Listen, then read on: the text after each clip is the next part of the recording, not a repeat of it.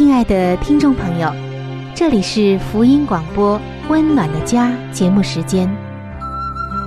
家是沙漠里的绿洲，是生活中的避风港。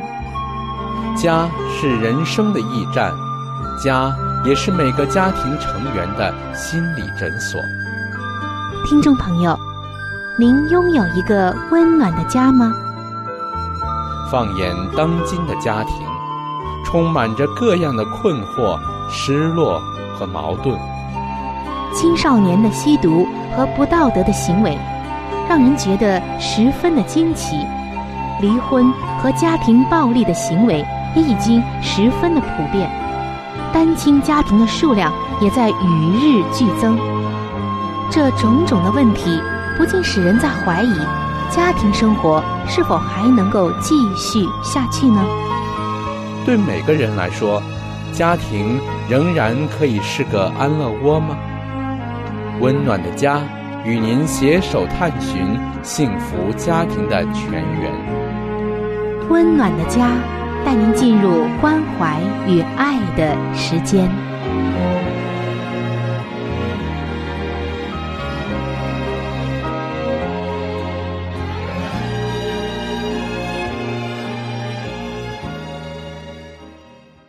各位亲爱的听众朋友，欢迎您来收听由希望之声福音广播电台为您带来的福音节目《温暖的家》。我是您的朋友春雨，很高兴能够和您相会在这样一个有关于我们的情感、婚姻和家庭的节目当中，也盼望上帝的话语能够真正的建造我们的家。听众朋友。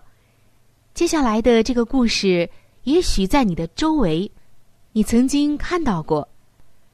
也许它就发生在你的身上。如果有的话，那么今天上帝要来帮助你。我们先来看一下一个真实的婚姻的例子，看一看在这一对夫妇中间发生了什么样的问题。这一位做妻子的叫做辛迪。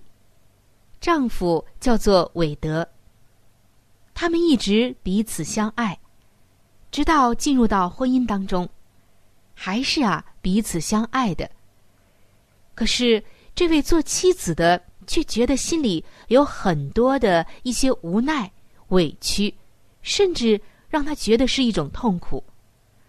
那么他究竟感觉到什么样的一种状况，或者说？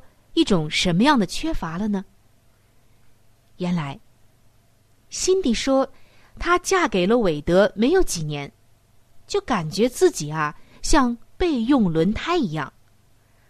哇，为什么会说自己像一个备用轮胎呢？其实，做妻子的辛迪是很知道丈夫韦德是很爱她的，但是。她的这位丈夫却总是将其他人的要求、需要或危机当作己任。不管是老板要他加班，还是教会要他负责管理执事会，或者是同学朋友有什么样的要求要他帮忙，等等等等，这位做丈夫的韦德就是不懂说不。心底就在想了。我之所以会爱上韦德，也就是看中了他热心助人的这种品德。不同于以前交往的那些自我中心的男人。可是结过婚之后，现在丈夫韦德老是不在家，老是要为别人服务，这令心里这位做妻子的很不开心。而丈夫韦德也无可奈何。为什么原先在丈夫身上的优点乐于助人，在婚后却成为了妻子心地的一种怅然若失呢？婚前的优点难道变成婚后的缺点了吗？这究竟是怎么回事呢？每当有人要韦德帮忙，韦德总是。摇摇头，叹口气，内疚的看着辛迪，再点头同意，辛迪总是说：“韦德是属于大家的，不是我的。”韦德不向其他人说不，这就等于消极的向妻子辛迪说不。而当这一对夫妻在讨论这件事儿的时候，丈夫韦德总是显得左右为难，因为他无法向其他人立界限，是不想让人失望；有的时候是怕别人不高兴。更怕别人因此就不理他了，而与此同时，他又夹在对心底的爱和义务当中，就成了圣经当中所说的心怀二意的人。亲爱的听众朋友，在圣经新约雅各书的一章八节，这里告诉我们说，心怀二意的人，在他一切所行的路上。都没有定见，也就是说，这样的人啊，他总是没有主意，不知道轻重缓急。这样的人呢，也无法得到一种心灵的安静。一方面，他很害怕让人失望，怀有负罪感；另一方面，他对家人也有同样的感觉。所以，身为妻子的心底。真是不知道该如何是好，应该怨恨丈夫呢，还是为自己有这样一位大好人的气而有罪恶感呢？或者干脆和丈夫保持距离吧，他做他的，我做我的，干脆不要理他更好。也有的时候，心底实在是气不过了，会说自己是卖鞋的，没鞋子穿。好可怜啊！看上去拥有丈夫，可是丈夫大把的时间都在为别人服务，反而自己就像失去了丈夫一样。丈夫总是对别人有求必应，而对自己、对这个家却是如此的忽略。也有的时候，心底会表现的更有耐心，更加的支持丈夫。但是他内心的深处只是觉得，已经离弃了自己起初的爱了。幸好，韦德还想做一个好丈夫，于是，他就开始克服自己对其他人反应的这种恐惧。他明白，问题不是出在周围这些有求于他人的身上，而是他需要别人认可。害怕失去别人的爱，别人的肯定。他向人坦诚本身的限制、顾虑，并且很真诚的告诉那些向他求助的人。韦德变得更加的真诚，但这可是有代价的。有人因此就批评他自私，这让他很难过。心底。还有密友们都支持韦德立界限，韦德也逐渐的排除了那些卡在他和辛迪之间的侵入者了。亲爱的听众朋友，这就是韦德和辛迪的故事。但幸运的就是，我们发现这位做丈夫的韦德，他愿意改善他的婚姻，他愿意再一次的立界限。而不做一个心怀二意的人，他愿意把他的生活分出轻重缓急的这个次序来，所以他们的婚姻呢又再一次的复苏。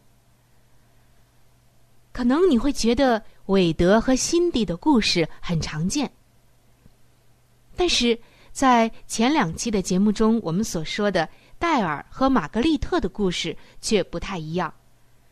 戴尔是真的很喜欢外界的事物，而且是根本没有感觉到、没有意识到已经造成了妻子的痛苦。韦德是勉为其难的答应别人的请求，仿佛自己没有选择的余地。好在啊，这韦德呢还是有一点点意识，最终呢愿意再一次的重建他的婚姻。可以说，在丈夫两害相权取其轻的原则下，做妻子的，倒往往成了比较无所谓的一方。换句话说，不懂得立界限的丈夫，比较担心老板或其他人的反应，却将自己的配偶放在了脑后。他以为对方就是配偶，是很安全的，说什么也不会离开的。其实，这可真是大错特错了。亲爱的听众朋友，你知道吗？配偶所提供的安全，让我们得以放松在他的爱中，而不是当做忽略自己义务的合理借口。无条件的恩典，并不是纵容我们不负责任或任意伤害人。就如圣经上所说的。这却怎么样呢？我们在恩典之下，不在律法之下，就可以犯罪吗？断乎不可。这也是今天上帝给我们的话。看配偶理所当然的永远等着我们，永远不会生气，永远支持我们，其实是将重担挂在了他们的背上。他们也需要爱。他们也是人，他们也有他们的软弱和缺乏。更何况，从圣经当中我们可以知道，上帝告诉我们，我们的第一邻舍是我们的配偶，第二灵舍是我们的孩子，第三灵舍才是我们的父母。这不是说我们不管我们的父母，或者说要忽略，而是生活中的次序。绝对不可以乱，圣经中的次序我们绝对要听从。上帝已经告诉我们，凡事都要规规矩矩的按着次序行，因为次序乱了，生活就乱了，生活乱了，很多的层面就会乱，包括婚姻关系、亲子关系、同事关系、同工关系等等的人际关系都会出问题。上帝希望我们首先能够看顾自己家里的人，然后呢，再向外延伸。一个人如果连自己家里的人都不能看顾，那么他其他所做的事都是虚假的，常常是上帝并不喜悦的，因为次序不对。亲爱的听众朋友，假如说你的婚姻有这方面的问题，就是你像刚才我们提到的那位做妻子的心底一样，她的丈夫似乎对外人比对她更好，对外人所花的时间比她更多，好像成了别人的、大众的，而不是自己的。丈夫似乎对外人花的精力要更加的多，而她却被忽略了。如果你也碰到这样的问题，无论你是做丈夫的还是做妻子的，让我们首先来祷告，寻求上帝的帮助，让上帝和我们一起来处理这样的事。因为往往靠着我们自己和人，我们不但解决不了问题，还会让问题更加的复杂。所以，首先交给上帝。接下来呢，我们也要来做两方面的事。第一就是。你首先要自制，不要一味的唠叨、埋怨，甚至威胁对方，因为这些并不能解决根本的问题，甚至还会让他反感。原本他对你还有一些歉疚，可这样一闹话，他可能连歉疚都没有了。所以，这样做不是一个智慧的方法。你如果在埋怨的方面不节制的话，那么很可能就变成了你配偶心里面他愤恨的那些不断要求他的人之一了。他会把你和那些人划到一个圈子里。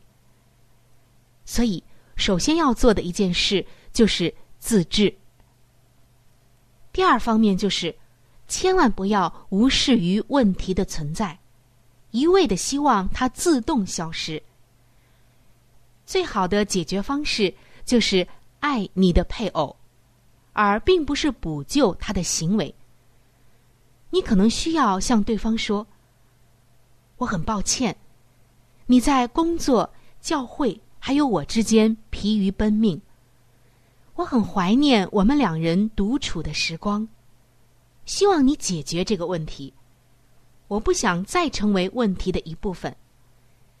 但是，假如你这样持续下去的话，我会寻求朋友或团体之类的外界资源。”直到等你搞清楚这个次序，愿意设立界限的时候，我就会尽我所能的协助你。亲爱的听众朋友，遇到这样的状况，你一定要记住：爱他而不是拯救他，说真话而不是唠叨他、埋怨他。你的关怀界限，给配偶会带来希望。使他可以发展自我以及立界限，重新的回到这个家里面，重新的回到你的身边。好的，听众朋友，盼望我们在遇到这类问题的时候，先不要急躁埋怨，而是用智慧的方法，并借着对上帝的祷告来解决。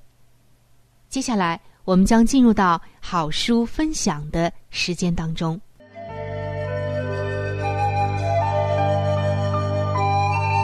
好书分享时间。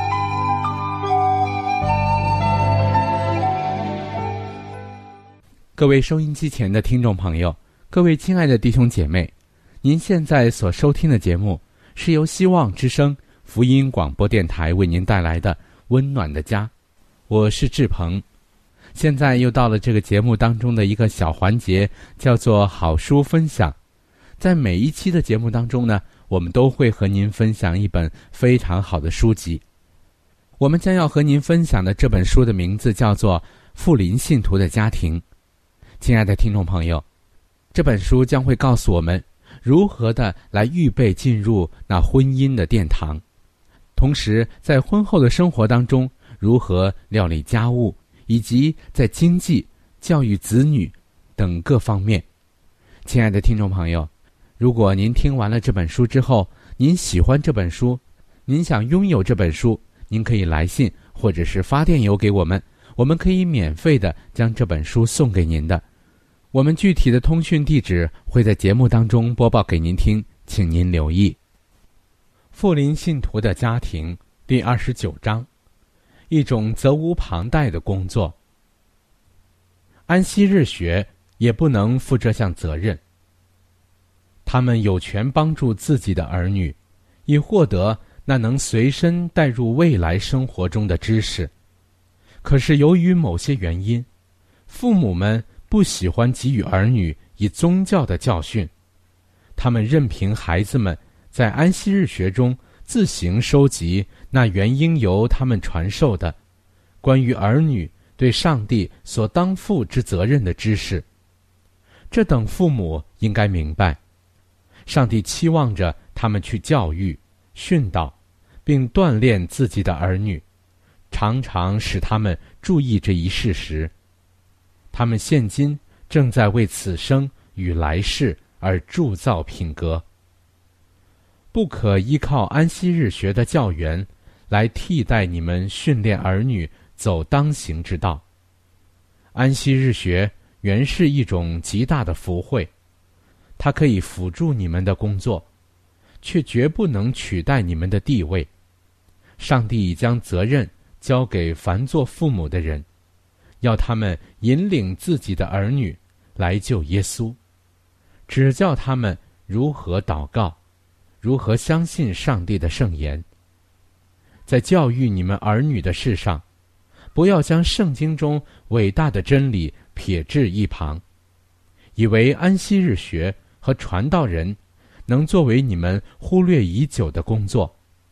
圣经绝不是太神圣、太崇高，以致不能天天打开来殷勤研读的。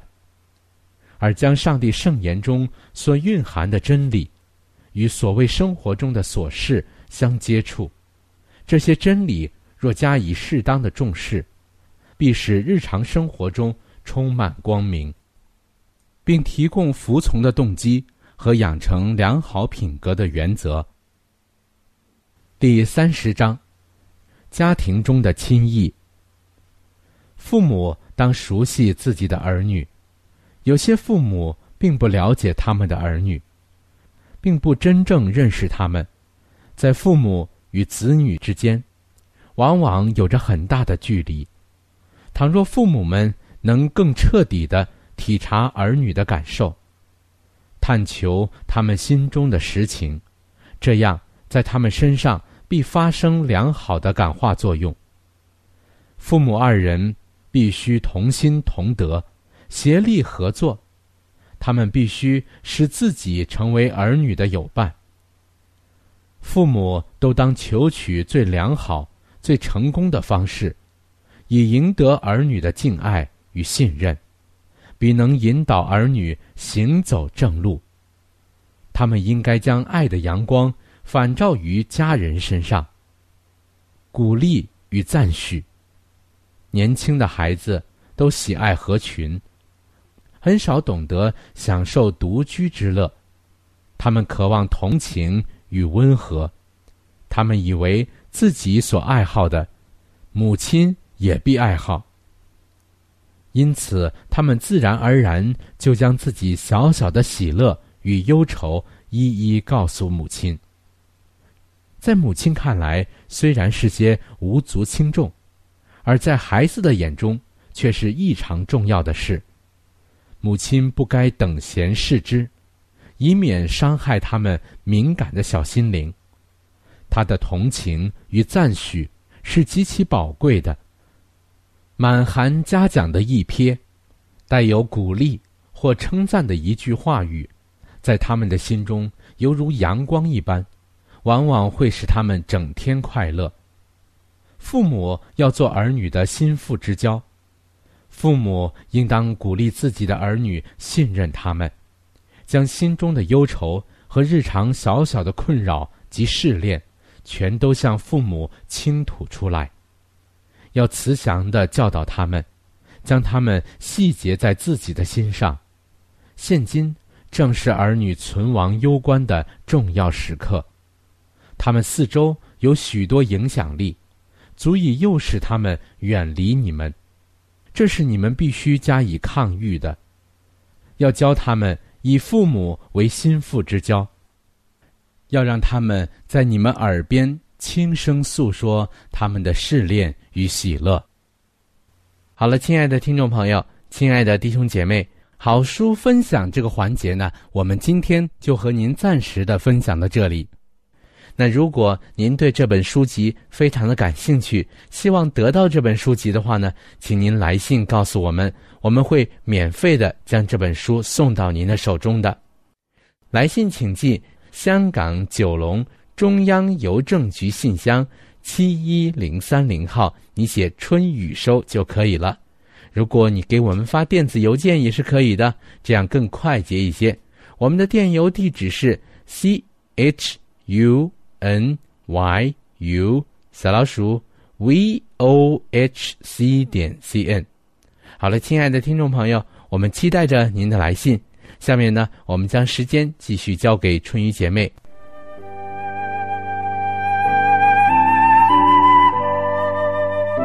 贴心小管家，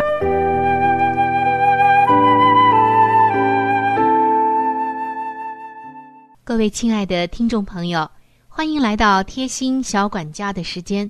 我是您的朋友春雨，正在这里恭候着您的光临。在上一期的贴心小管家当中，我们一起分享了怎样挑选优质面粉的方法。今天啊，再来。教你几招识别好大米的方法。因为大米真的是我们餐桌上离不开的一道主食，米饭是我们每天离不开的一道主要的食品，挑选大米就显得格外重要了。而要想挑选到优质的大米，可以从色泽、形状等等的方面来鉴别。下面。我们就来看一看如何具体的来挑选好大米。质量好的米，腹白少或者没有。什么是腹白呢？腹就是腹腔的腹，白就是白色的白。它是指的米粒上面呈现乳白色、不透明的部位。米上面有了腹白，缺乏蛋白质，吸水能力就会降低，出饭率也就随之降低了。而且有腹白的米硬度差，极易破裂为碎米，所以米中的富白米多，就是质量差的一种表现。第二呢，就是质量好的大米是有光泽、香味正常的，糠屑少，无虫害和杂物等等；而劣质的米一般有异味儿，陈旧的米甚至会有一种发霉的味道。第三就是质量好的米粒形状整齐均匀，碎米和爆腰米的含量少。什么是碎米呢？就是指的米粒在整粒体积三分之二以下，这种米的口味比较差。那么，什么叫做爆腰米呢？就是指的在米粒上面有裂纹的米。这种米主要是保存不好所导致的，特别的容易碎裂，口味也很差。第四就是。大家不要以为米越白越好，不一定。越白的米，它外层的米糠去除的程度就越高，营养损失也就越多。因为米糠中含有丰富的维生素 B 族和膳食纤维，所以在这里非常的建议大家能够吃糙米，才是最有营养的。好的，今天的贴心小管家就到这儿。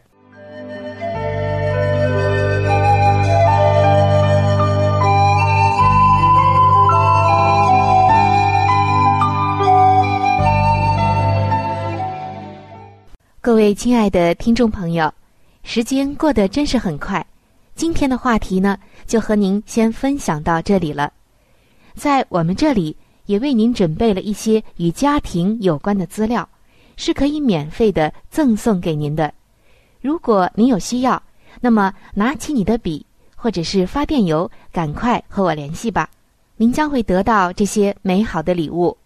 那如果您是要写信，来信请寄。香港九龙中央邮政局信箱七一零三零号，春雨收就可以了。